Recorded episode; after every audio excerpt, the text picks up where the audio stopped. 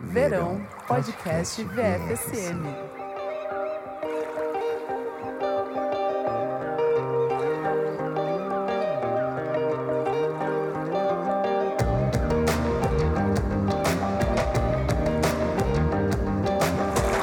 Oi, pessoal, aqui é o Leão do Proerd. Eu sou o Renan Guerra, do Screen Aniel. Olá, sou Tatero Plano. Eu sou o Benk, guitarrista do Bugarins. Aê! E no programa de hoje nós convidamos esses dois jovens psicodélicos aqui para gravar com a gente, porque a gente vai montar uma lista de discos para você ouvir chapado. Então, se você tem menos de 12 anos, esse programa não é recomendado para você. Fique, vá ouvir outros programas que esse aqui talvez não seja recomendado nem para você, nem para seus irmãos ou uma gente mais nova. Certinho, gente? Nem para sua mãe. Antes o que, Renan? Antes, você deve seguir a gente nas redes sociais, arroba podcast VFSM, no Instagram e no Twitter. E você também pode ajudar a gente colaborando no Padrim, padrim.com.br podcast VFSM. Você pode ajudar a gente a partir de cinco reaisinhos e você já colabora, você tem programas adiantados. Se você não colabora ainda, você está ouvindo esse programa muito tempo depois. Quem colaborou ouvi, ouviu muito antes. Boa. É isso. Gente, quero começar perguntando para você, é, meu querido Tata Aeroplano, que me embalou várias noitadas psicodélicas aqui. O que, que define um bom disco para ouvir chapado para você? Caramba, eu acho que é um, acho que é um disco que. que. pegue de jeito, né? Sabe, que eu tava lembrando hoje, uma parada muito doida? Que quando eu era bem pequeno, as minhas primeiras lembranças são de escutar disco com meu pai, né? E ele ficava tomando um conhaque ali e tal. E, e eu me lembro o dia que ele chegou com, com o LP do Dia que a Terra Parou. Do Raul. Do Raul. Na época, né? Eu sou de 75, ali foi, sei lá, 78, 77.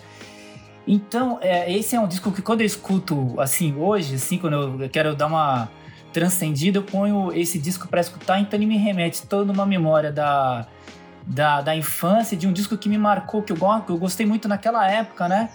Então, um bom disco para escutar eh, chapado é, é, um disco que, que, de uma maneira ou de outra, conta uma história, né?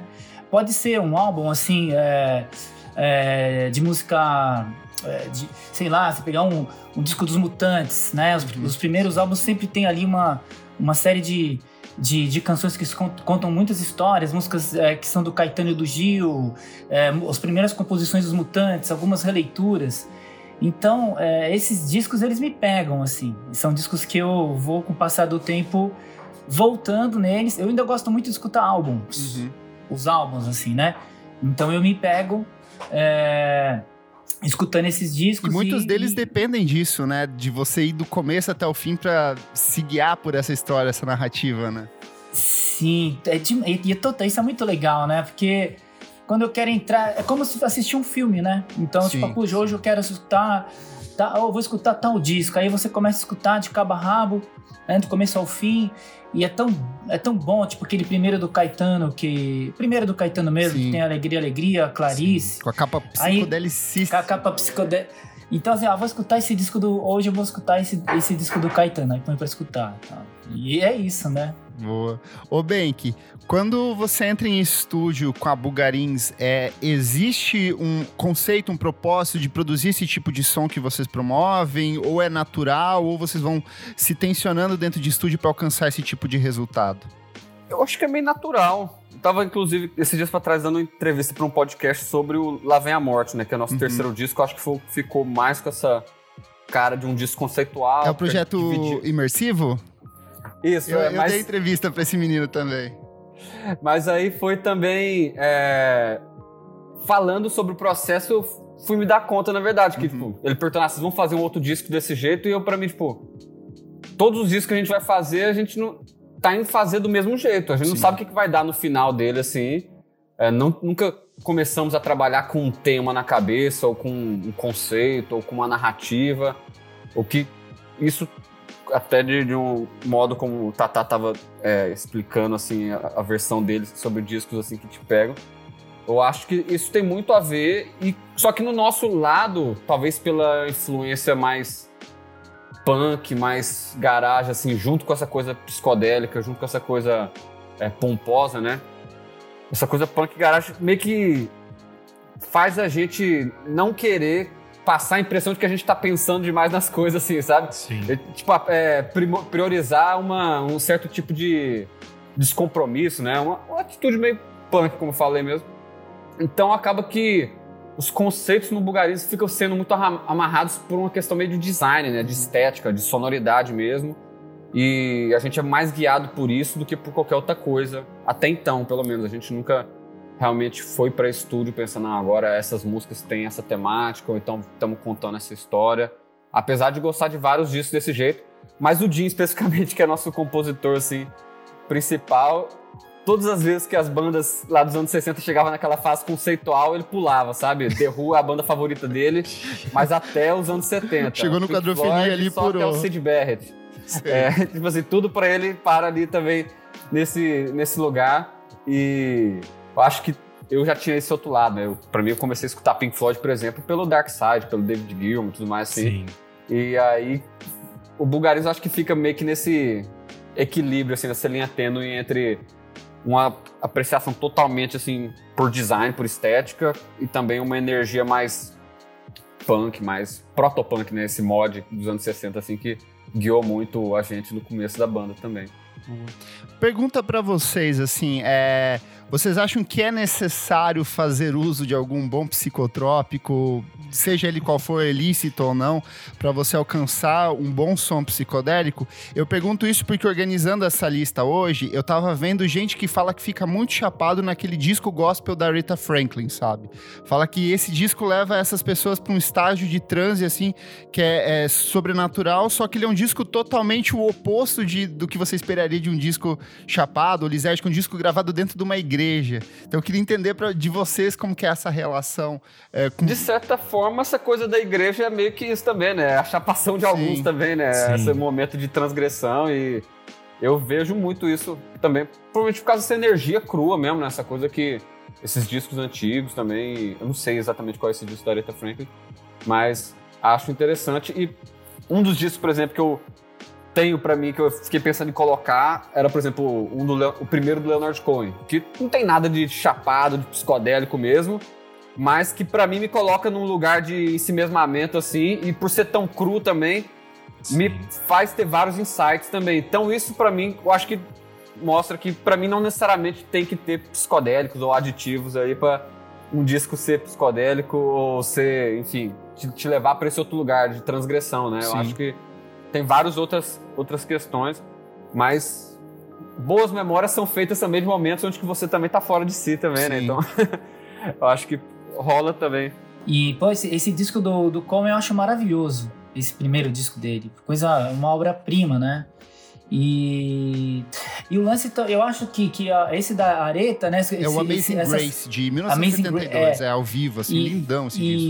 E, e, esse, e esses, esses trabalhos, essas músicas, assim, às vezes eu já fiquei um pouco meio doido só escutando música, sabe? Tá escutando som, o som me levou a- pra algum lugar, assim, muito Com certeza. mu- muito doido, sabe? E, e- e uma das coisas mais legais, assim, cara, que eu cada vez vou pirando mais, é, é que com o passar do tempo a gente vai escutando tanta, tanta, tanta, tanta música, tanto som, e vai de todas as maneiras possíveis, ou criando também, né? Às vezes eu acordo de manhã e crio uma música logo que eu acordo. Tem dias que eu faço uma música no final da, da toda loucura, já totalmente doido e tal. É- Então, de todas as maneiras, a, a criação ela é possível. Uhum. E isso é, pô, isso, isso dá pra, assim, dá uma. Dá um, é, sei lá, dá um gás pra gente continuar sempre com as, com as, com as antenas, assim, bem é, ligadas e, e- e- conectadas, porque as experiências todas são válidas no fim, né? Sim. Tipo, isso é muito massa. Você mira nisso de alguma forma dentro do seu trabalho ou, ou você vai se deixando guiar dentro de estúdio e acaba acontecendo naturalmente por conta dessas influências? no. Ah, um pouco de tudo. Tipo, às vezes, né? Tipo, é, é, tem trabalhos, tipo, quando a gente fez o. Quando eu fiz com, com cérebro eletrônico Vamos pro Quarto, a gente foi para um, um sítio e, a- e- e as, as músicas foram criadas é, num sábado, num dia só. A gente, todas, as todas as músicas e intenção de letra saíram de lá. Não tinha nada programado, não- ninguém chegou com uma canção, foi, foi criado totalmente coletivamente, né? E depois nós fomos pro estúdio é, tipo assim, organizar a loucura. Sim. E isso foi uma, uma das coisas mais legais, assim, onde a gente, cada um pôde, e, e cada integrante da banda pôde realmente colocar tudo que ele pensava, assim. Então foi muito doido. Eu fiz, escrevi as letras e, e criava as melodias e tal. Então foi uma coisa de liberdade absoluta de, entre todos os membros da banda. E quando eu vou fazer os álbuns, né, que é com o Dustan Galas, com Junior Book, com Bruno Buarque, com Ladies Rino, eu chego com as canções e, e, e na hora a gente não sabe o que vai acontecer, porque gente, eles não conhecem as músicas antes. É, raramente, assim, só no, no, primeiro e no segundo disco que, que eu mandava as, as bases de voz e violão para eles e tal. E a gente depois foi sacando que, na real, é, tudo pode ser criado ali dentro do estúdio, assim. Uhum. Então, às vezes, até eu encontro jeito de cantar uma música lá, eu compus ela de uma maneira, mas lá eu desempenho de outra maneira, né? E também é, é gostoso porque dá um frio na barriga. Sim. Então todo disco é um, é, todo trabalho, tudo, todo encontro, dá aquele frio que parece que é uma primeira coisa, assim. Sim. Então é, eu acho massa. Eu ia falar da questão que a gente estava conversando de o disco precisa ou não ter esse uso das drogas para se construir. Às vezes a gente pensa, tem artistas que nos discos, na hora da produção, eles usaram tantas drogas e é o efeito no disco, no final, no produto, é o contrário. Porque o disco às vezes fica perdido nesse universo obscuro dele, né? E às vezes a pessoa que criou uma coisa que não tem nada a ver, tipo o disco da Areta, que é para outro lado, te leva para esses universos, porque eu acho que é mais isso, é o espaço de te é, levar nessa viagem junto com eles. E daí eu acho que isso é uma coisa que o Tata falou.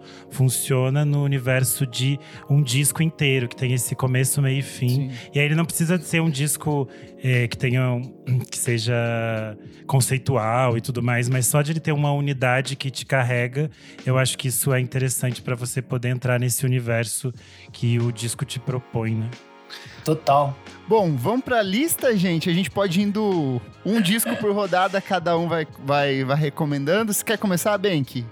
Qual que é a sua primeira recomendação psicodélica aí?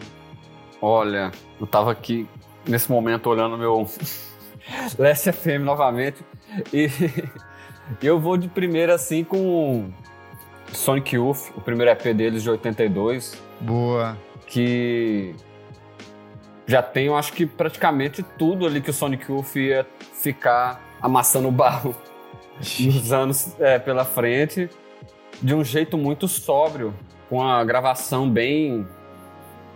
Anos 80 também assim, né? Que o Sonic Youth meio que manteve também essa pegada, mas tudo muito limpo. Era só realmente a dissonância, só que tudo limpo e aquele clima meio trilha sonora também, né? De uma coisa que é bem. É, linear, no, no sentido de pulsação, aqueles spokes da King Gordon também. E eu acho que os discos que, pelo menos, que me marcam muito e que fizeram também eu, eu, entender que eu queria fazer um som que também tivesse esse efeito de imersão e que também levasse a galera para outros é, lugares é essa coisa de ser discos que te inspiram a uhum. criar música também. Você conseguir reconhecer a coisa ali, escutando aquilo e pensar assim, nossa, eu posso fazer isso aqui, vai ser totalmente diferente. Não é uma inspiração direta naquele campo da harmonia, da melodia, é só realmente uma, um jeito das coisas ali que, como falei, pode ser às vezes uma técnica de gravação, um timbre de guitarra, né, o fuzz, o efeito na voz, mas que no caso desse primeiro EP do, do Sonic Youth, é, eu entendi tudo, assim, pareceu, sabe? Eu, aquela coisa, comecei a tocar por causa de Nirvana, sabia que o Nirvana, o Kurt era fã do Sonic Youth, tinha feito turnê com eles, mas estava numa época ainda que eu não conseguia, quando escutava ali os hits do Sonic Youth, não, não me pegava muito, por várias razões, assim, que eu, hoje em dia não conseguia É outra lembrar, né? pegada, né? né? É, e assim, só sendo bem objetivo, né? Falando essa coisa, da ligação do Nirvana, né? A maior banda do mundo. é, pra quem é dos anos 90, assim, também. É, e, e de repente você procurar as referências e achar esquisito, né? Escutar Melvins, achar esquisito demais. Escutar outras coisas e achar esquisito. Não consegui ver aquela coisa. Mas quando eu caí nesse primeiro EP do Sonic Youth, eu realmente fiquei transportado para outro lugar, assim, onde eu entendia o porquê deles serem aquela banda e e eles já eram no primeiro EP mesmo, né? Sim. Antes mesmo da formação clássica e antes mesmo de conseguir ali é, formatar aquele conceito deles para composições que eram mais radiofônicas ou mais legais para palco também. É realmente uma coisa assim, meio que uma construção sonora, né? É muito legal e muito inspirada, assim, e que me remete a muito Nova York, assim, também, o, o Velvet também, tudo assim, é uma coisa que me, me abriu muito a cabeça e fez eu escutar tudo depois, tipo, que também eu acho que é, tem esse outro lado, assim, pra desse aspecto de eu ter começado com a música com Nirvana e quando vai para as referências acabar caindo muito nessa coisa dos anos 70, 60. Tudo que rolou nos anos 80 para mim, eu, eu, ficava muito afastado por conta dessa coisa da música eletrônica, do beat, das coisas. E quando eu escutei esses timbres do Sonic Youth de um jeito, aquele som de bateria trigada, tudo assim, Pix desceu mais fácil, é, é, Joy Division, tudo assim, por causa desse disco dele, eu comecei a conseguir entender uma outra onda toda que antes eu não conseguia nem passar da, da parte estética para começar Legal. a entender o porquê que aqueles compositores, porquê que aqueles, aquelas bandas eram tão é, fortes assim, influenciar todas as bandas ali dos anos 90, né? Também. Boa. Um bom começo. Um começo barulhento, muito bom. Muito bom. e você, Tata, qual que é a sua primeira recomendação aí? Olha, eu pensei em muitos e muitos álbuns. Eu, eu vou, vou, vou pensar um, pegar um aí que, que, que para mim, assim, marcou muito, né? Quando eu escutei ele, que foi o Velvet Nico, o primeiro, Sim. né? O, desculpa, Perfeito. do Velvet Nico. É, porque ele misturava duas coisas que eu, é, que eu gosto bastante, cara. Do, do ruído, do noise, né? Do ruído e, e, de canções. Então é um disco que tem ali a presença da Nico cantando, né? Tem algumas baladas, e, e mas também tem uma muito, muito barulho. Sim. Tem umas guitarras que parecem até, até, até, a gente ficava brincando que pareciam umas facadinhas, né? Aquela coisa que, que vai meio que é um som meio para machucar, para incom é, incomodar mesmo, né? Sim. Que, que eu vejo também nesse disco do Sonic Youth também, que é, que é uma, para mim uma das bandas para mim é, mais assim importantes que eu quando eu conheci Sonic Youth mudou toda a minha o meu, meu jeito de escutar música e fui para muitos lugares assim e mas esse esse do, do, do Velvet Nick foi um, um disco que eu escutei de todas as maneiras possíveis, assim, totalmente louco, totalmente sobra, acordando de manhã tomando café, né? E milhares e milhares de vezes, né? Eu tenho. Eu, eu, primeiro eu peguei o CD na época, depois eu. Quando começaram a reprensar é, uns, algumas reedições do álbum, eu consegui o álbum também. E é um disco que eu guardo com, com bastante carinho, assim. Sim. Tá nessa. Um desses discos que, que vez ou outra, assim, eu, eu vou nele inteiro, né? Hoje eu faço, a, a na verdade, hoje eu faço assim. Eu vou em todos, né? Começa com o, o o Velvet Nick e vou nos outros discos do Velvet também. Eu, São eu, mais eu malucos curto, ainda, né? É, eu curto, tipo, eu curto fazer, às vezes, uma imersão mesmo. Tipo, maratonar, né? Não, só que não é no vendo coisa, é maratonar escutando os álbuns. Sim.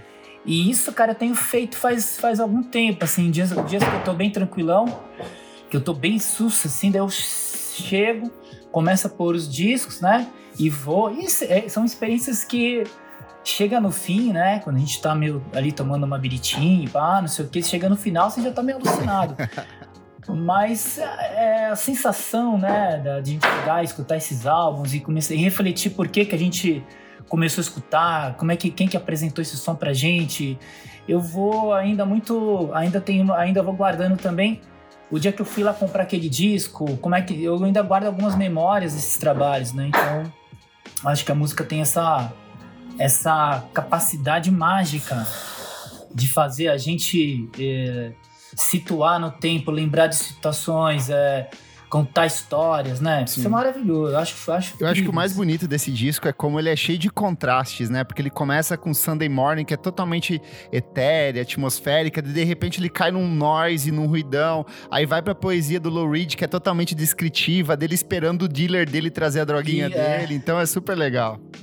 É legal é... também falar esse disco que eu tava lendo pela primeira vez aquele Mate-me, por favor, né? Sim, que faz toda sim. uma linha do tempo, assim, que começa exatamente com. É nele. Com, com Lou Reed, descrevendo tudo, assim, do esse cenário. E é justamente esse tipo de, de situação, Tata, como você falou assim, lembrando né, como você escutou. E quando eu escutei a primeira vez o Velvet também, esse disco, eu só focava nessas músicas, Sunday Morning, Femme Fatale, ficava com essa coisa, tipo, ah, uma banda pop, né? E quando chegava nas outras, eu, como eu não tava naquele naquela cabeça, né, de entender aquelas músicas como uma coisa foda, agressiva, passava batido, só ficava meio que uma canção perdida. E aí depois, né, de muito tempo, várias situações, você escutar ali Venus em Furs nas mais di Ah. diferentes situações da sua vida. Tanto Nossa. doidão, ou então na estrada, né, passando ali horas e horas dirigindo, essa música toca e fica aquele loop. Aí você vai começando a entender a maldade por trás daquilo também, que vai, tipo, te dando aquela energia, né? Mesmo que a estética, a coisa toda.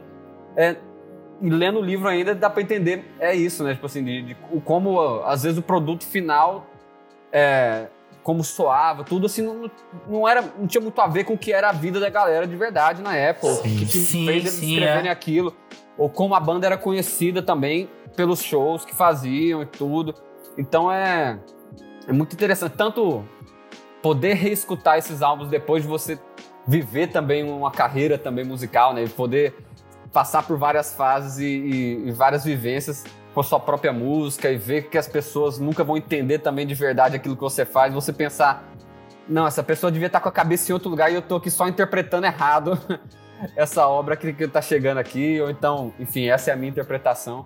Mas esse disco foi até interessante porque essa ligação do primeiro EP do, do Sonic Youth com, com o Velvet, eu nunca tinha feito até falar aqui agora, por exemplo. Sim, Foi demais, né? demais, bem. Boa.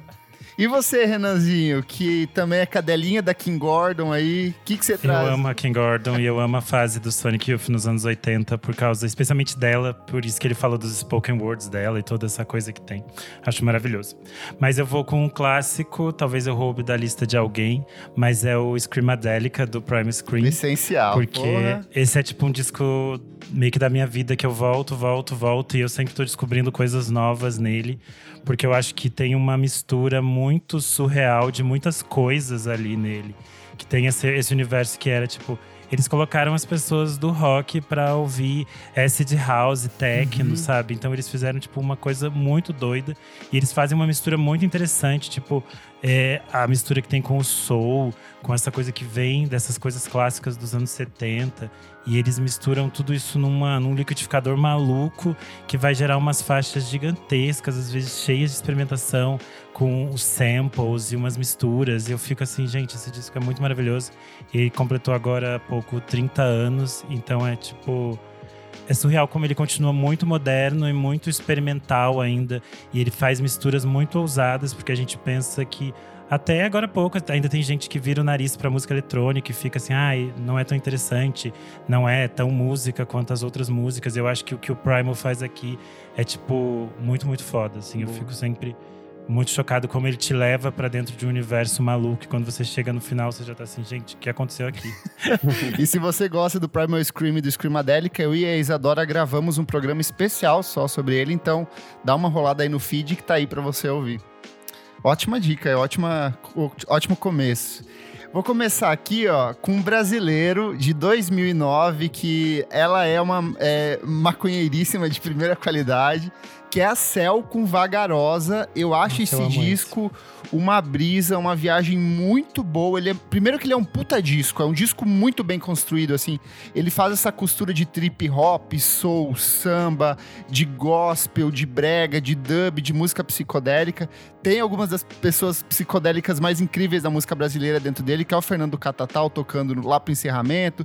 Tem o Guisado em uma das faixas. E ele é um disco muito bom, que ele transita por entre estilos de um jeito é, muito interessante. Eu acho que o Vagarosa, já da capa, já diz muito do que, que a gente vai encontrar dentro desse disco, desse som todo anuviado. Parece que você tá entrando num lugar, assim, que tem uma cortina de fumaça, você tá mergulhando, assim, dentro dele. E tem muitas, e algumas das minhas músicas favoritas da Cell estão dentro de- desse disco. É, Nascente talvez seja a minha favorita, que é uma parceria dela com o Siba, assim, é uma música que totalmente experimental, em que ela transforma essa coisa do, do rio como um ser vivo, e a, e a poesia dela vai fluindo junto com a melodia, então é um trabalho sensacional, tem muita música boa, tem a, a releitura de Rosa, Menina Rosa, tem Espaçonave, tem Cangote, então é um trabalho que vale tanto pela, por esse aspecto psicodélico dele, quanto como um disco de música brasileira que é sensacional, assim. A minha preferida desse disco é Bubuia, que é ela com a Nelise e a Talma de Freitas. Negresco Porque eu não conhecia, eu não conhecia essa, essa palavra e ela significa basicamente quando você tá na água e você tá meio boiando assim, né? Você tá meio deitado na água com a cabeça pra fora.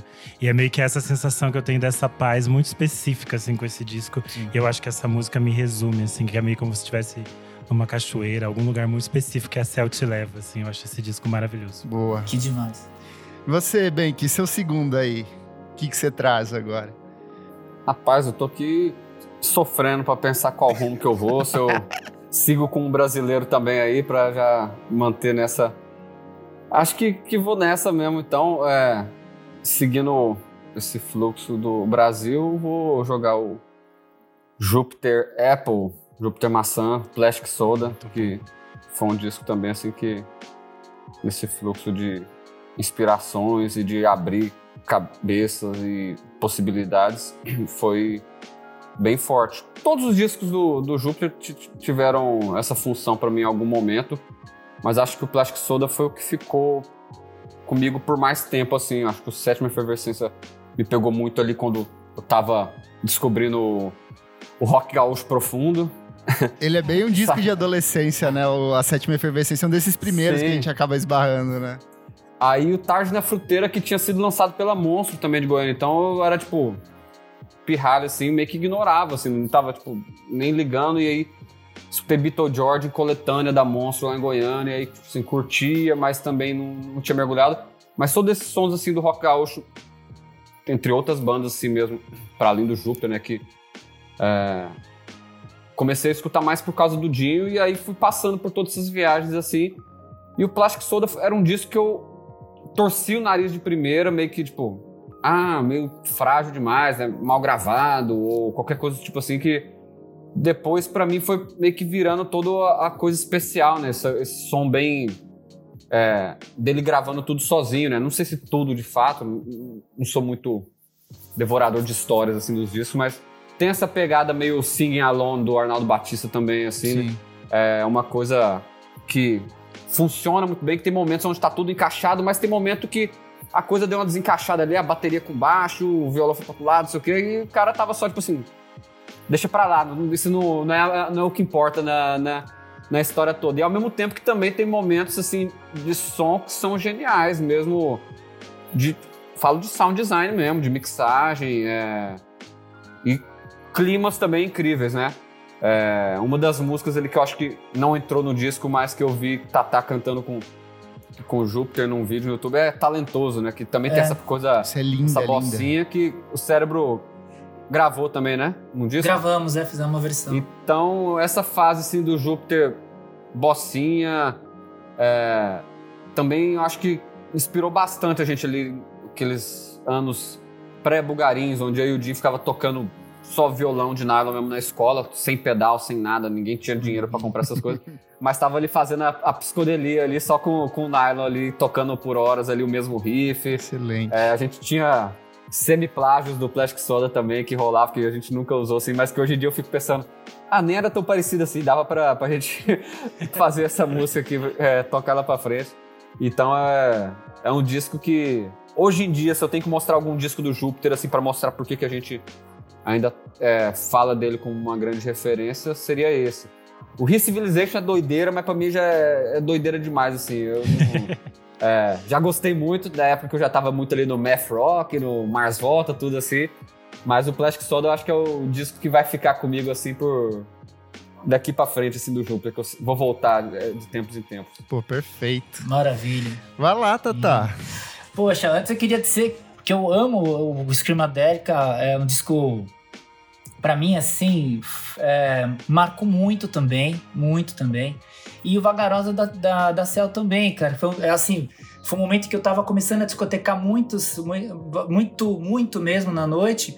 E começando a colocar música que estava sendo lançada na época, Sim, né? Uma sim. coisa muito legal foi, foi, foi viver um momento onde tava tendo um monte de lançamentos incríveis e tipo, o Bubu ia fazer parte da minha, do meu set list. E aí a Tulipa lançou o Efêmera e eu, eu mixava com Efêmera. Elas têm o mesmo andamento. Então, tipo, são coisas assim que, que vão trazendo memórias, né? E dois discos incríveis. E o, e o Ben que falou do Plastic Soda, que é, putz, é um descasso, né? Do, do, do, do, do Júpiter. E eu tinha pensado num do Júpiter também. Então eu. Não foi o mesmo, eu ia falar do Sétima Efervescência. Manda É, ver. o que, que aconteceu foi o seguinte, quando eu conheci, quando eu peguei esse disco, foi realmente assim, numa época onde tava escutando. é, eu vou até falar de outro disco depois, né? Desse que tá mais, que, mais ou menos da mesma época. Mas eu tava, eu tava assim, escutando é, outros tipos, estilos de som.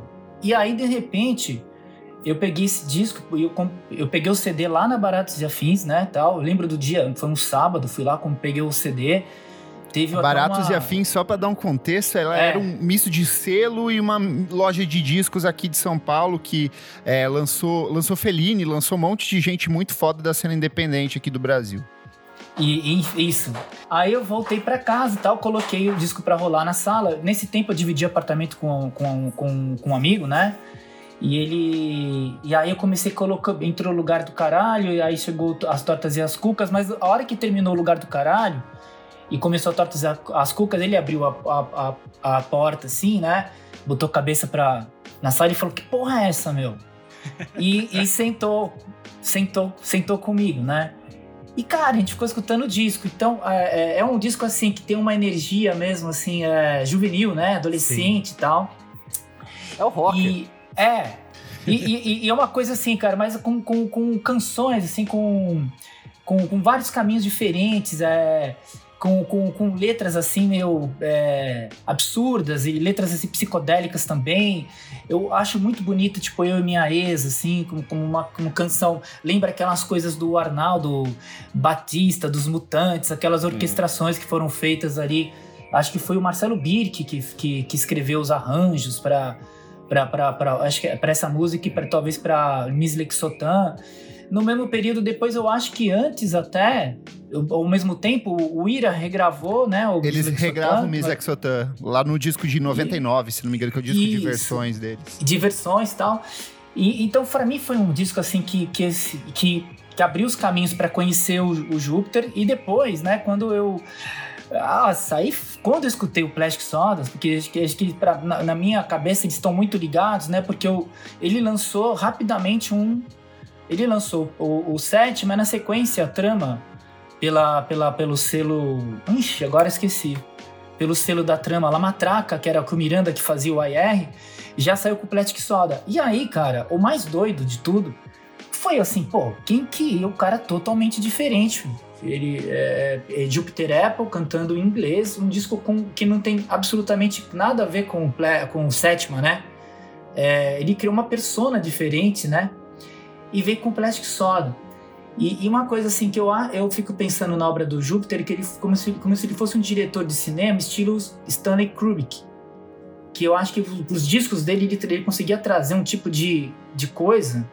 é, realmente, assim, que você escuta os álbuns, eles são. Eles têm um tempo de duração longo, É né? mais quase todos eles é quase longos. tudo uma hora, uma hora e dez, uma hora e vinte, assim. É, uma hora e, é, uma hora e, e alguma coisa, uma hora e dez, uma hora e vinte. E são experiências, né? Que você, se você mergulha nelas, você vai escutando. Enfim, então eu, como o Bank já falou do Flash Soda, eu, eu então lanço sétima também. Uma dessas experiências aí au- auditivas que pra gente escutar chapado ou não. Boa. E você. Renanzinho? Eu vou agora com uma figura polêmica, que é a Baby do Brasil. Mas pra mim só existe Baby Consuelo, não existe a do Brasil. Boa. E aí, é, eu acho que poderia ser qualquer disco dela da fase da virada dos anos 70 pros anos 80. Ah, eu adoro essa Poderia fase. ser o Pra Enlouquecer, o Canceriana Telúrica, o Sem Pecado Sem Juízo. Mas aqui eu vou escolher o Cósmica, porque é uma viagem cósmica total. Já começa pela capa, ela tá com os cabelos coloridos, as mãos com umas pulseiras, umas coisas meio malucas. E tem essa energia meio. Ah, usamos alguma coisa aqui, descobrimos a natureza e nos conectamos com alguma coisa cósmica em algum outro plano astral. E é tipo uma viagem maluca. E tem. E ele é ele é muito bom tecnicamente, ele foi masterizado em Nova York. Eles estavam com puta grana de gravadora para fazer esse disco. Então eles puderam fazer todas as loucuras que eles queriam. E tem umas coisas incríveis, tipo, tem os Tincoãs em Angaju, tem a parceria, tem a música do João Donato que ela regrava, que é, é um arco-íris na, na tarde, se eu não me engano. É, tem uma regravação dela dos Novos Baianos. Tem a Pra Ver Amor Entre os Homens, que ela meio que imita a voz da Elza Soares e faz uma homenagem pra Elza, numa época que a Elza tava bem esquecida, assim. Então eu acho que ele é um disco bem malucão, assim. A própria faixa título, que é o Cósmica, ela escreveu, tipo, de madrugada, no banheiro, no final de uma noite, sabe-se lá o que que ela usou e fez, porque era os anos 80 e era a Baby Consuelo. Enfim, é uma loucura. Eu acho que a única que destoa dentro do disco é a música lá da, da Emília, porque ela fez pra Globo, que era um programa infantil. Mas de resto é uma grande viagem, assim, pelo cosmos e por essas coisas todas que ela estava se conectando. E eu acho que é um disco que vale a pena a gente ouvir, esquecendo a Baby atual e só focando na artista maravilhosa que ela é. Boa. Eu vou cair na eletrônica de vez agora, porque tem um produtor alemão que eu gosto muito, que é o Stefan Kozala, conhecido também como DJ Cozy, já tocou aqui no Brasil. E ele é surtadíssimo, assim, ele tem um selo chamado Pampa Records. Ele é muito bom, gênio dos remixes. Todos os remixes que ele pega, ele leva para uma direção completamente diferente. É muito comum artistas pop darem os singles para ele remixar e ele leva para um lado totalmente louco. Em 2013, ele lançou um disco chamado Amidala, que é totalmente surtado também. Começa pela imagem de capa, que é uma montagem mal feita dele montado em cima de um, de um alce, assim, de um alce roxo. E aí cada música. o, o disco começa com um som de alguém fumando alguma coisa. E aí o cara fala assim: Eu tô sentindo o meu corpo saindo de mim. Eu tô sentindo que eu tô saindo do meu corpo. E aí o disco engata, ele vai para uma coisa meio minimal techno, mas aí às vezes ele vai para uns lances mais psicodélicos, mais transcendentais. E, e, segue disso o disco inteiro. Ele faz versões para músicas do Kings of Convenience. Lá no meio tem uma versão para Homesick tem participação do, do Aparate, do Caribo, que são outros produtores incríveis. E é um, uma viagem completamente louca, assim, do, do tipo de som que ele produz. E eu sou apaixonado por esse álbum. E se você gostar desse álbum, cai num single que ele produziu que se chama Ecstasy. É, XTC é uma, uma brincadeira que ele faz de discutir experiências de meditação de pessoas que alcançaram um estágio contemplativo tão grande em relação também com o uso de êxtase. Então, assim, é um trabalho sensacional, um trabalho muito bom para Amidala. É, é, o Amidala, de 2013. Vou escutar isso aí. Eu mandei aqui no chat o. Pulei um show desse cara que a gente tocou junto. Cara, ele é muito Você bom. falou o nome ele é aqui, é eu fiquei assim, lembrando de onde que eu conheço. Aí ele fez um set depois do quando a gente tocou com o Arthur Moreira na França. Viu o show do Arthur Moreira e foi embora pro, pro hotel. E aí, tipo assim, o que que é esse DJ Coisa aí, pô? Ele é muito bom, cara. ele, é ele, é, surtadaço. É e tem uma. Ele fez uma série também. Ele participou daquela série DJ Kicks. Ele tem uma, da, é, uma das que é considerada uma das melhores coletâneas da série, assim. É fantástico o trabalho dele. DJ Kicks. Louco, louco demais, bom. assim. Pô, que demais. Vai lá, Bank. Engata aí essa terceira. Uai, bicho, acho que eu vou seguir no, na eletrônica então com você aí, que tem um disco ali que também, bem esse momento pré-Bugariz ali, onde eu tava tentando achar os sons, tentando descobrir como fazer os sons, né? Gravar, produzir as coisas. Naquela inquietação de não conseguir compor, mas gostar de criar paisagens sonoras, criar as coisas. E aí tá junto com o Jim chega nesse lugar. Mas esse um disco que me inspirou muito é, e abriu a cabeça para esse lado mais pop da música, que antes eu também não, não abria nada como é, Renan mesmo estava falando da coisa da música eletrônica, eu era total esse cara, assim, até certo ponto, de achar que música eletrônica não era o lance, mas esse disco, o primeiro disco do James Blake, James Puts, Blake, James muito Blake. bom. Isso é muito Esse disco, ele Acho que foi a primeira vez que eu escutei sub, assim mesmo, numa gravação, sabe? E fiquei assim, caramba, que massa. Tipo assim, o sub rolando aqui, né? Tem aquela, o Limit to Your Love, o, um dos singles do... Que Nossa, tem a é coisa massa. mesmo, no clipe rola meio que um terremotozinho assim, né? Mas que você quando aquela coisa, né? comprando os primeiros fones de ouvido legal pra mixar tudo mais. Quando eu escutei aquele grave, eu assim, caramba, que coisa massa. Tanto que ia ser massa isso aqui num disco de rock, né? Pensando, era o tipo de coisa que me inspirava, sabe? E E claro que ele tem uma excelência assim na voz, né? Também no, no tocar dele e nos sons que ele tira, que era o tipo de coisa Ô, que. Bank, eu não sei se você você, acompanhava. Eu não sei se Oi? você acompanhava ele antes, mas o James Blake, ele, eu conheci ele em 2009, 2010. Ninguém sabia que ele cantava. Ele era só um produtor de música eletrônica. Então, tipo, quando ele lança as primeiras músicas cantando, todo mundo fica assim: quem que você tá chamando pra cantar? Ninguém acreditava Sim. que era ele cantando. Ele tem uma puta de uma voz. Sim. Não, esse, esse disco tem vários momentos assim que são tanto desconcertantes, né? Sim. É, a música que abre lá, Unluck, é bem uma coisa, diria que psicodélica de um jeito meio kraut, assim, né? Sim. Kraut rock, assim, bem torto e um beat que você fica achando que tá errado. E aí depois tem. é, qual que é a segunda música mesmo agora? Mas enfim. Tem é Wilhelm Scream. Que é Wilhelm Scream, foda. que tem também toda uma construção de camadas. É bem essa lógica, na verdade, de construções de camadas, Sim. né? O disco loops, como se fosse um live set mesmo. É, onde ele tá ali colocando reverbs e colocando mais camadas de sintetizador. Sim. Esse Wilhelm Scream chega um momento que, quando entra ali um Moog, né? Eu nunca tinha também prestado atenção um sintetizador daquela maneira. E eu lembro de, de eu ir pro estúdio onde eu tava fazendo estágio. Aí eu, cara, que som que é esse aqui? Como é que faz pra ter esse som, tirar esse tipo de timbre aqui? É, Enfim, várias músicas ali que eu botava no som pra tocar no quarto e desligava a luz e ficava escutando ali realmente no repeat. É, Lutando contra a, a vontade né, de, de ser um artista pop, né? Que existia dentro de mim ali, né? Então assim, caramba, como assim, cara? O que que eu vou fazer, né? Com, sem ter essa voz de cantor de R&B. É- Era foda, eu não conseguia me conectar com nada dessa, dessa coisa. E hoje em dia, tipo assim, por um bom tempo, é, tudo que eu escuto é, vai por esse lado, assim, também, né? E aí você entendendo toda essa lógica e essa tradição, né, do produtor dentro desse... Dessa, da música pop moderna tudo mais, é uma coisa que o James Blake com certeza abriu portas e todo esse outro lado, né, Bon Iver, é, Sim. enfim, Que é parceiro dele, Kanye- inclusive, né? Kanye West também ali, né? Com o disco que veio ele depois também com o Isos também. De- sem esse disco do James Blake, eu acho que eu não teria é, conseguido escutar autotune, escutar as doideiras que aquela galera fazia de, fazia de colagem, de timbres muito Sim. agressivo. Do mesmo jeito, assim. Foi um disco que abriu bastante, assim, a cabeça pra mim. Boa. Tata, Demais.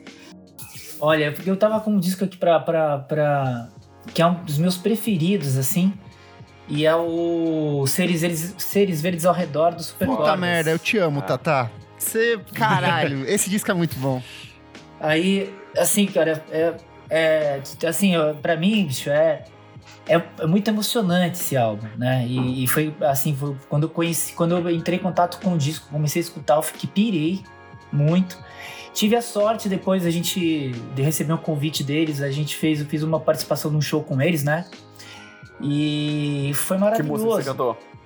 Ah, então, cara, eu fiz só os ruidinhos, cara, porque é o seguinte, eu tenho, eu tinha, eu, eu Ô, Tata, de algum- só uma coisa, falar o nome, é o Super Cordas, você só falou o É, disco, não, né? desculpa, os Seres Verdes ao redor do Super Isso. Cordas, né? Da banda Super Cordas, foi mal.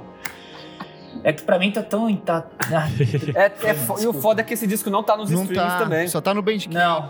Ent- Exatamente. Então, assim, eu tenho CD e tenho. E aí, quando, quando eu não tenho o CD, quando eu não tô, não tô com, com o aparelho de CD por perto, eu pego no YouTube, né? Que tem uma É, tem um no YouTube. YouTube. E, mas esse disco foi, foi para mim, uma época, assim, incrível. E eu entrava. E quando eu comecei a escutar o, o disco, é o disco que eu não conseguia pegar uma música só. Era pra, do começo ao fim. Aqueles álbuns que você começa e vai embora. E, te- e aí, um sobre o calor, né? Aquelas duas músicas finais são maravilhosas, assim, são músicas que me, tra me levam para um lugar até hoje. Eu fico muito emocionado. E, e, e para mim, é um disco que, que, que trouxe para mim, assim, é, um super é, gás para criar coisas, para escrever, para compor. Inspirou, né? Um disco inspirador. E, enfim, conheço os, os meninos, né? O, o Bonifrati, o Diogo e tal, e, e, e- é isso, cara. É uma viagem muito, muito boa. Até hoje escuto o disco e, e- e bate igual, igualzinho da primeira vez, assim. É uma coisa meio mágica mesmo, né? Sim. É uma parada meio doida. E eu tenho uma, eu sou apaixonado por esse, por esse disco, pela obra toda, né? Do Super Cordas e, e, e das carreiras individuais, né? Do Bonifrate, tudo. Mas, cara, esse disco é, é massa demais, viu? Perfeito. Eu também tinha separado esse pra falar, porque também foi um Eu também que- tava na minha Ah, aqui. Junto com, Caramba! com o Júpiter, eu acho que foram as maiores referências pra mim, assim, ali, né, dessa, dos anos 10, assim, quando eu tava descobrindo sons novos brasileiros, querendo achar o meu lugar enquanto, enfim, alguém que queria fazer música também. E foi isso, um disco que abriu muita a cabeça, possibilidades, principalmente escrita em português, né? Que era uma Uhum. coisa assim que a cena de Goiânia era toda de rock inglês pesado, assim, acabava que. Pra mim, eu achava que o normal era pensar em fazer rock mesmo pesado em inglês também. E, né? e quando eu escutei esses Seres Verdes, tem uma outra referência que eu só fui sacar também depois, mas que pra mim era a coisa do Pink Floyd, sabe? Ó, Caralho, eles, eles conseguem pegar as harmonias ali do Pink Floyd e fazer é, um som que é diferente, que não é imitando, mas que tem também aquelas, os grandes momentos, aquelas grandes. Mas que depois eu fui entender também todas as referências, assim, desde Flame Lips, né? é, Mercury Uhum. Rev, os galera da Elephant Six também, assim, ali anos 90, né? O Apples in the Stereo, todo, um monte de coisas que depois, por ter virado amigo também da galera do Supercords, assim, do Diogo, do Bonifrati, fui entender como referências também, né? Stereolab, Broadcast, um monte de coisa que eu não conhecia e que. É verdade, você lançou um disco com, com o Bonifrati, agora que eu tô me tocando aqui. O Dinho. Ah, foi o Dinho, foi o Dinho, é verdade. É, eu, eu participei no, no Terceira Terra, toquei guitarra, Isso. assim, mas o, esse é um, o outro lado, assim, tipo, irônico da coisa, assim, né? Porque o Dinho não gostava muito de Super Sim. Cordas. Eu que gostava, porque e eu tinha certeza que era essa coisa, era tinha muito essa esse estilo de harmonia e de uma levada que era bem pra trás, não tinha aquela energia mod, como eu descrevi assim, que era o que o Dinho curtia e o que fez ele também curtir, eu acho assim, o Júpiter, Cascaveletes ali no início também. É, E aí, com o tempo passando, né, essas referências também se apresentando pra gente, principalmente essas que eu falei ali do, do começo dos 2000, final dos anos 90, né, da galera da, do Elephant Six, né, Neutral Milk Hotel, é, também Broadcast e Stereolab. Logo, ele e Bonifrati também acharam também o, o lugar dos dois juntos e, e criaram um, um novo lance também, que eu acho que também é um projeto que eu não conseguiria, tipo, pensar numa fusão melhor, né? Tanto, tipo assim, do cara que, que é meu parceiro de composição e que fez eu também, tipo assim, acontecer tudo pra mim, assim, é, em relação à, música na minha vida, como também o Bonifrati, que era uma das referências pra mim de rock em português, Legal. rock brasileiro, assim, é, dessa nova geração que, que também embalou muitos sonhos meus, assim, ali, escutando Seres Verdes. Boa. Maravilha. Vai lá, Renanzinho. Eu vou pra outro lado agora. Eu vou fazer uma trazer um disco aqui pro meu público LGBT, que é a Toca Rosie uma pras Murphy. gays. É, a Rosie Murphy, todo disco da Rosie Murphy, eh, você deu play, o cheiro de popper já sobe na sua casa. e, a- e aí, na verdade, eu vou escolher aqui o, o Hairless Toys de 2015, porque eu acho que é o disco que me conectou muito com esse universo de música eletrônica, porque ela tem os vocais pop, as pessoas esperavam, ela ficou muito tempo sem lançar coisa, e as pessoas achavam que ela ia voltar lançando alguma coisa é, mais pop, porque o Overpower era super popzão, as faixas eram curtas. E o Hairless Toys não, ela faz umas faixas de tipo.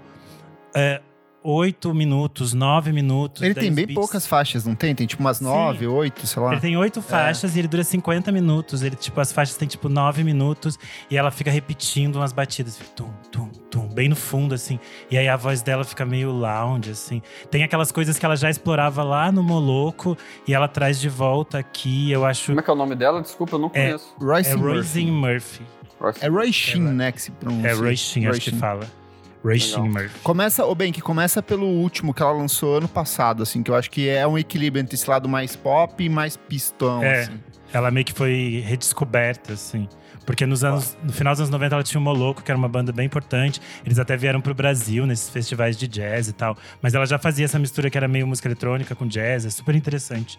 E aí eu acho que o Hairless Toys é o momento mais experimentalzão dela, porque ela ficou muito tempo sem lançar, e daí ela volta com esse disco que é as faixas são longas, ela tá, tipo, fazendo o que ela quer, do jeito que ela quer. E aí nos clipes ela cria uma persona que é, tipo, uma mulher, tipo, uma diva meio de meia idade, meio problemática, assim, ah, meu Deus, eu sou uma diva e uso roupas caras, mas o que é a minha vida? Uma coisa meio filme do Bergman, assim, eu acho maravilhoso. Eu adoro toda essa fase dela e tem essa cara de é, pista de dança esfumaçada, mais chique, assim, uma coisa meio Studio 54. Eu acho tudo muito chique, muito interessante. É Boa. isso. Vou aqui para um disco de 1998, que é a primeira vez que eu ouvi, eu falei, uau, que, que trabalho sensacional, que é o Air com o Moon Safari. É um descasso de down tempo, jazz, música eletrônica, pitadas de IDM, com os vocais etéreos de um jeito bem fantástico, assim. Eu acho que a música de abertura, La Femme da Gente, é, é, é uma das melhores introduções de um disco, assim, porque ela tem quase sete minutos e aí vai entrando, cada instrumento vai se construindo aos poucos e o disco todo ele é concebido nesse conceito de fragmentos que vão meio que revelando um álbum de maneira geral. Eu acho que ele, ele é um disco que funciona tanto para você naquele sábado à tarde acender um bazé ali, tomar uma, uma cachaçinha e seguir, quanto no dia seguinte da ressaca você começar por esse, porque ele é totalmente atmosférico e ele vai te guiando de um jeito assim muito sensacional. E o Air, ele acaba inspirando muita gente que eu gosto aqui no Brasil nesse, nessa época. O, o Otto, o- ele tem o Samba pra Burro, que é um disco que eu acho sensacional e bebe muito do Air. Então, Bebel Gilberto, também toda essa galera que vai pegar dessas referências europeias e vai trazer pra junto da música brasileira no final dos anos 90 e 2000.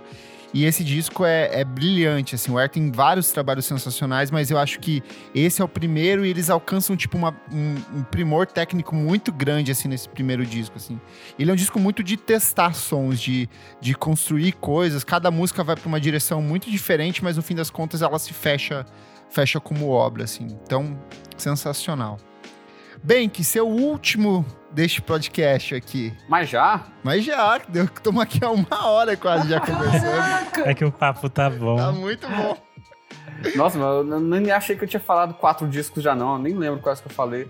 Uai, bicho, vou ter que falar um diferentão, né? Eu tinha separado aqui o, o- Já que tava nesse molde aí da música eletrônica também, o Renan jogou a, a Royce Murphy aqui, já jogou no YouTube. Eu ia falar o primeiro do XX, que também pra mim tem essa coisa. Esse é muito bom. Que Mas não é demais. esse, só deixei aí. Mas é, foi tipo bônus, né? É, um disco pra mim foi bem também empoderador, assim, em rela- relação à sonoridade, jeito de composição e noises e gravação lo-fi. É o primeiro do Animal Collective, Boa. que é o Uhum. Spirit Day Gone, Spirit Day Vanish, que de cara, assim, já começa com uma noiseira bem irritante, assim, você não acha que o som tá estragado, e na época, como a gente baixava disco, era bem normal, assim, pra mim, pelo menos, às vezes baixava de um lugar meio ruim, assim, e vinha um arquivo meio zoeiro, então foi o que rolou comigo com esse disco. É, e aí, quando eu vi que era aquilo mesmo, eu falei assim: foda, pô, posso fazer uma música que é assim, passar uma, uma mensagem, passar uma, uma impressão forte, é, sem ter que me expor tanto, né? Já que eu não era muito seguro sobre a voz, sobre a letra que eu tava fazendo. Então, era uma coisa que quando eu vi aquilo rolando assim, eu fiquei bem impressionado. E aí também tem todos assim elementos assim, eu acho que o, Animal Collective também ia conseguir desenvolver de um jeito mais pop até nos discos seguintes. Sim. E até mais, mesmo de um jeito experimental ali no Sang Tongs, que não é um disco muito pop, mas que tem também momentos é, que são bem clássicos, marcantes Animal bom. Collective. Você viu, É. você viu eles na turnê desse disco? Eles tocaram no Queremos, que a gente É, tocou né? também. É, aí a gente viu. Mas foi meio baixo astral, assim, o festival, a galera conversando, né? Eles tocaram depois do show da Iona Lee. É, eu vi. Aqui tipo- eles tocaram só, foi solo, assim, foi muito bom. Foram eles dois aqui na. Imagino, na- não, foi se muito fosse aquilo bom. ali no teatro ia ser muito É. foda. E assim, pra gente a gente curtiu, ficou vendo ali, mas aquela coisa, a gente não tava nem na pilha de ir lá pro meio da galera, ficar na frente, na grade, e lá no fundo tinha uma massa de pessoas conversando que não dava. Tinha que ter sido um show pra, pra abrir o festival, sabe? Sim. Assim, eu acho que aí a galera que queria ver colaria cedo e pronto.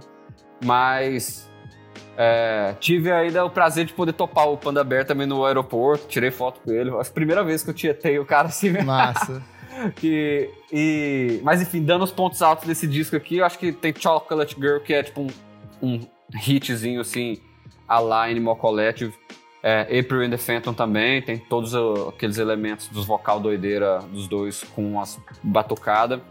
Mas Penny Dreadfuls pra mim é a música mais linda, assim, realmente. É, e que tem todo esse mistério, assim, também, né? Eu acho que, que quando eu particularmente entrei de cabeça assim, no Animal Collective, fui procurar vídeo deles ao vivo, não entendia o que, que eles eram, se eles eram DJs, se eles eram uma banda, se era só, tipo assim, eles estavam só E esse na época era só dupla ainda, né? Era só o. Isso, e era uma coisa que nem era pra ser feito ao vivo, Sim. assim, era meio que, no final das contas, é bem um protótipo, assim, do que eu e o Dini a gente fez também no, no As Plantas que Curam. E a coisa depois foi virando outras coisas que você, assim, só ia também tocando, indo de acordo com o que a música estava pedindo, o que, que é a situação, né? Ah, turnês e. Sim. É, ok, sessão de foto, a pessoa vai aparecer na foto, a banda tá na banda, tu não tá na banda, o que que tá Esse disco, ele, é, ele é tão caseirão, assim, que, tipo, ele só foi lançado, se eu não me engano, de fato, tipo, em 2004, 2005, quando eles formam o selo deles lá, o Paul Tracks, mas antes era só CDR, eles nem tinham uma prensagem oficial, assim, eles faziam por conta e iam hum. soltando nos shows, assim. Nossa. Que doideira, eu não sabia disso, assim, é... Mas, é, Penny Dreadfuls pra mim é a música que provoca um misto de sensações, assim, incrível. Eu acho, eu acho que escutando o disco inteiro, né, começando com essa, como eu falei, com essa experiência meio traumática ali de cara, se você passar por ela e, entrar depois no, no, no disco, acho que é bem recompensadora quando chega ali no final.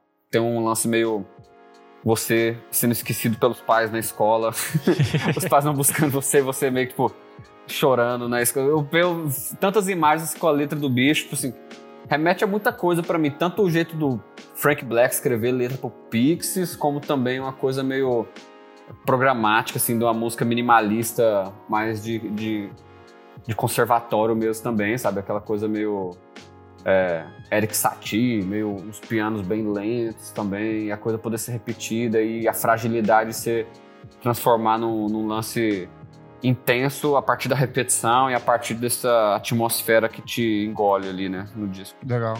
Porra, boa demais. Nossa. Tá, tá. Seu último aí.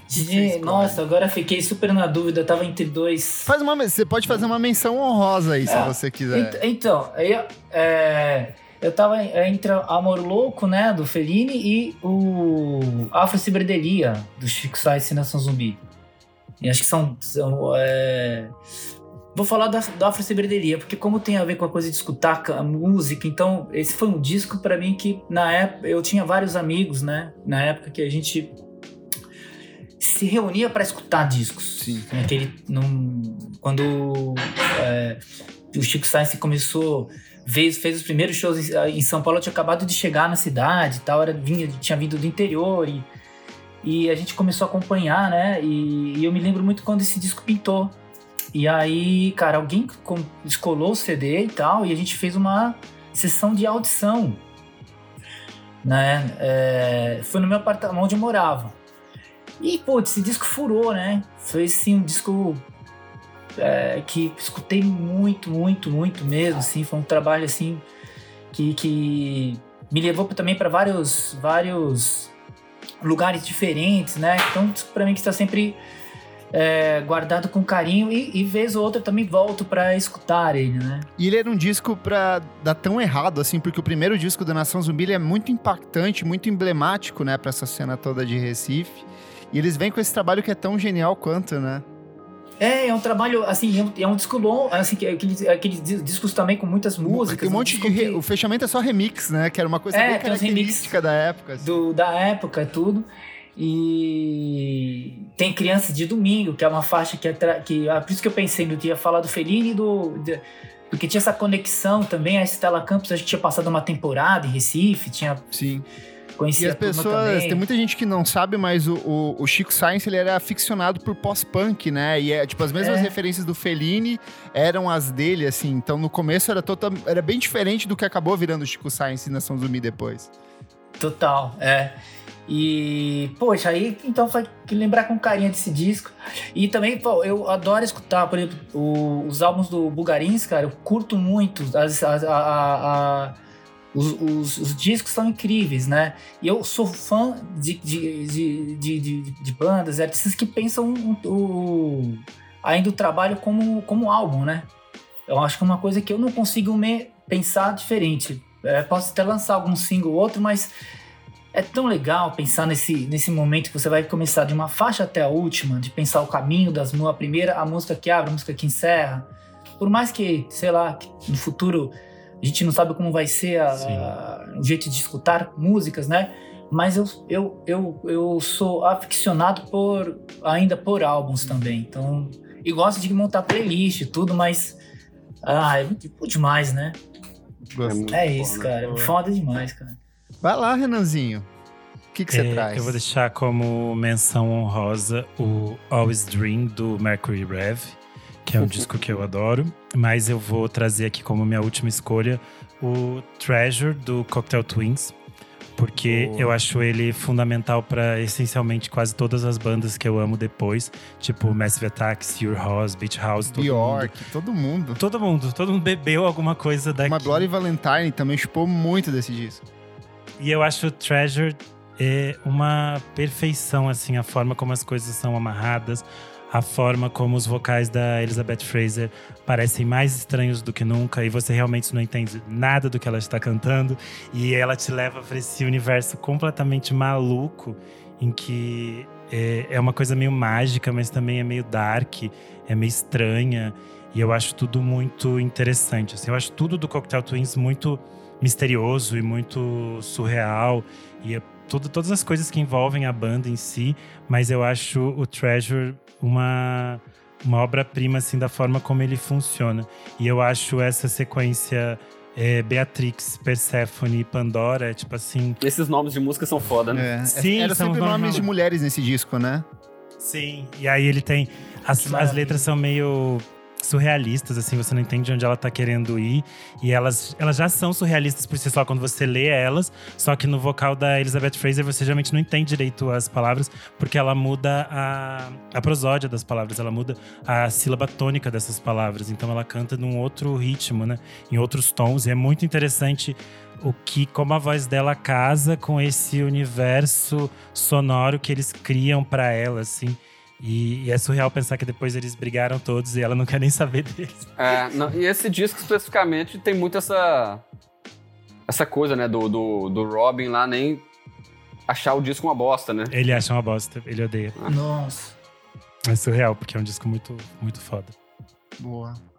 Gente, só de menção honrosa aqui, é, gosto de umas bandas maconheiríssimas, tipo Sleep, é, Deep Throne, assim, essas bandas de, de metal chapadaço. próprio Black Sabbath, assim, os primeiros discos do, Sa- do Sabbath são, são muito chapados, é disco maconheiríssimo, assim, gosto bastante. É, outra menção aqui, o primeiro do Toro e Moá é muito bom, o Causers of This, de 2010. Sim. Ele, ele faz uma coisa assim totalmente etérea, mas com fundo de música pop que eu acho muito gostoso. E também The Congos, com Heart of the Congos de 1977, reggaezão, dub, com a produção absurda do Lee Perry, então excepcionais. Mas eu sou na linha do bem, que assim, eu sou muito cadelinha do Animal Collective e principalmente do Noah Lennox, do Panda Bear. E eu acho que o Person Pitch de 2007 é, é sensacional. Eu acho que começa pela capa, que são várias crianças tomando banho com animais, assim, uma, com recortes. Então, já de cara ele, ele te fala assim: olha, o disco é, é essa loucura, essa colagem de elementos. E aí, quando você chega no disco em si, que as músicas elas são mais mantras do que necessariamente um, é, músicas com uma métrica própria, com um refrão. É toda uma construção, uma sobreposição de elementos. E tem som de- de- de ele pegou. Todo disco ele é montado em cima de samples, né? Então você tem um som de um carro de Fórmula 1 passando e de repente a batida, a voz que fica ecoada. E é legal que ele mesmo falou que esse disco ele foi todo concebido a partir de sobreposições de elementos e no encarte do disco ele cita todas elas. Tem pelo menos umas quase 40 citações de referências para ele. Então inclui é, o Air, que eu já falei, tem Daft Punk, Ken, Beach Boys, Noi, Caetano Veloso, tudo isso foi inspiração para ele. E todos esses artistas têm fragmentos encaixados dentro desse disco. E eu acho que a grande música é grande literalmente, porque ela tem 12 minutos e 30 segundos, que é Bros, que é logo no começo do álbum, assim.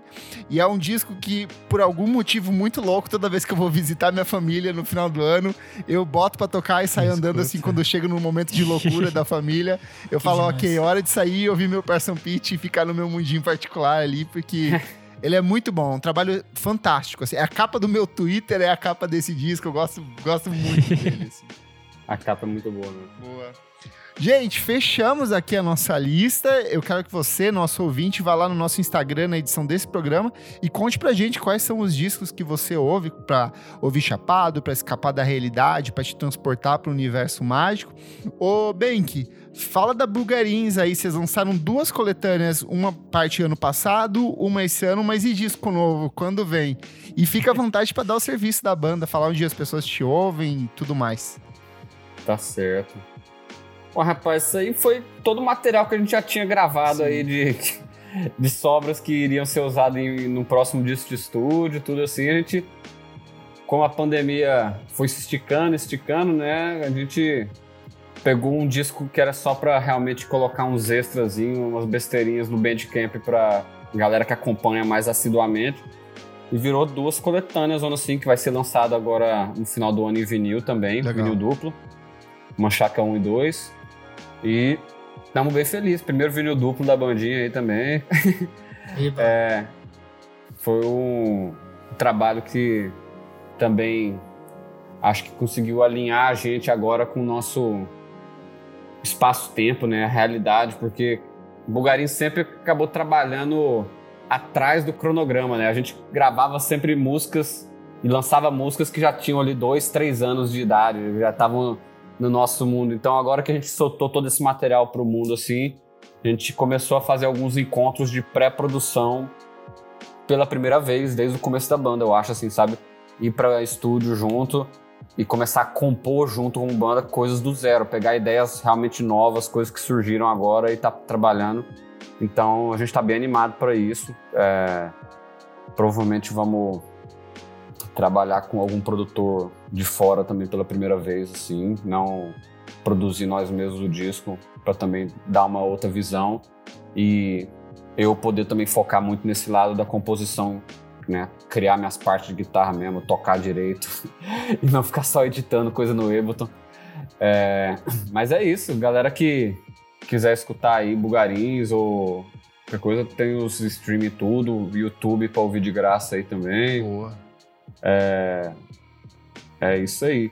O Bandcamp tem umas paradas mais doideiras, para quem também acha que a banda não é doideira suficiente. Você vai achar ali umas soundtracks que a gente fez, né, as trilhas sonoras pro Casa das Janelas Verdes, que eu acho que é o trabalho da gente mais imersivo e mais, assim, doideira também. É, tem improvisos com a Ava, improvisos com o Negro Léo, tem... E só você consegue escutar o lado A e o lado B, são, tipo, duas faixas de áudio de 30 minutos. Então, vocês querem escutar um, uma coisa mais próxima do que a gente faz ao vivo ou dos motivos da galera falar que a gente é psicodélico, é, vai para esses discos aí. É, e, que estão ali no, no Bandcamp que tem coisa boa. A gente tá sempre tentando soltar o máximo de coisa pra galera. Fizemos umas sessões também aí com o Aldir Blanc também de seis vídeos que tem bastante improviso, bastante coisa assim de exercício estético mesmo assim, mais do que canção mesmo e é, tudo de graça aí na internet para o pessoal escutar e logo acho que ano que vem a gente começa a produzir esse disco novo aí pro povo. Legal. Boa. Agradecer o convite aí também. Prazer estar tá falando que agradece. do Tatá também. E enfim, referência também de quando a gente estava começando a fazer som e quando a gente topou ele, eu acho na primeira assim São Paulo da história ali o Bugarins tocou, devia ter umas 30 pessoas, tava lá o Tatá também, trocou CD com a gente, tem CD até hoje também do, ah, do Cérebro Eletrônico. E acho que é o Vamos pro Quarto, né? É, Vamos pro Quarto. E, enfim, massa demais ter ser lembrado aí para fazer parte desse papo. Fazer umas playlists com esses discos aí para também escutar todas juntos. Boa. Boa. Ô, Tata, você lançou no passado um dos meus discos favoritos, que é o Delírios Líricos. Fala um pouco do seu trabalho, onde as pessoas te ouvem. Fique à vontade para fazer o seu serviço aí também. Legal, primeiro quero agradecer o convite, Kleber, Renan. Bem, que prazerzão estar falando com vocês. Muito você já bom, participou, né? você já mandou um áudio pra gente uma vez, quando a gente fez um, um podcast que era Como Começar a Ouvir MPB. E você deu umas dicas muito boas lá. Sim, sim. E, pô, meu prazerzão estar aqui de novo. É, e.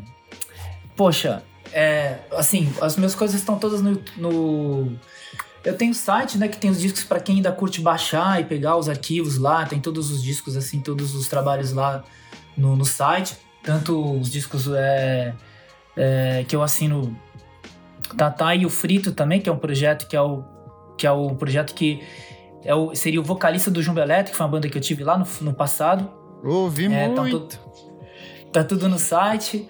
Então, e também todas as plataformas de, de, de streams, YouTube tem tudo lá. É, os discos tem, eu tenho um canal do YouTube também, assim, quem estiver escutando aí, é, que tiver a fim de, de entrar, é, Tata Aeroplano, canal de YouTube com todos os álbuns. Eu ponho umas loucuras também ali, tem muita doideira, assim, muita maluquice mesmo, que quando a gente tá meio doido, é ali que eu acabo colocando algumas coisas. E, e tô preparando Quer dizer, talvez em novembro eu acho que eu, eu entro em estúdio para preparar um material novo, né?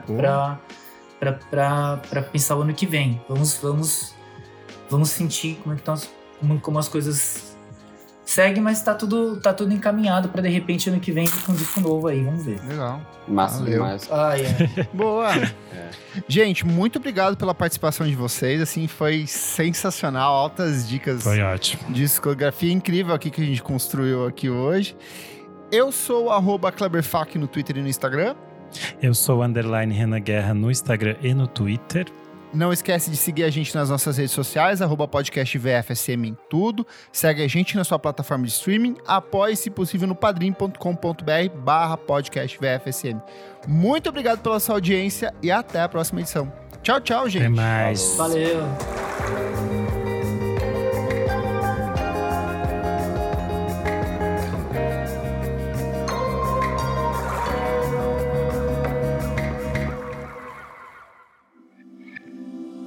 Esse podcast foi editado por Nick Silva.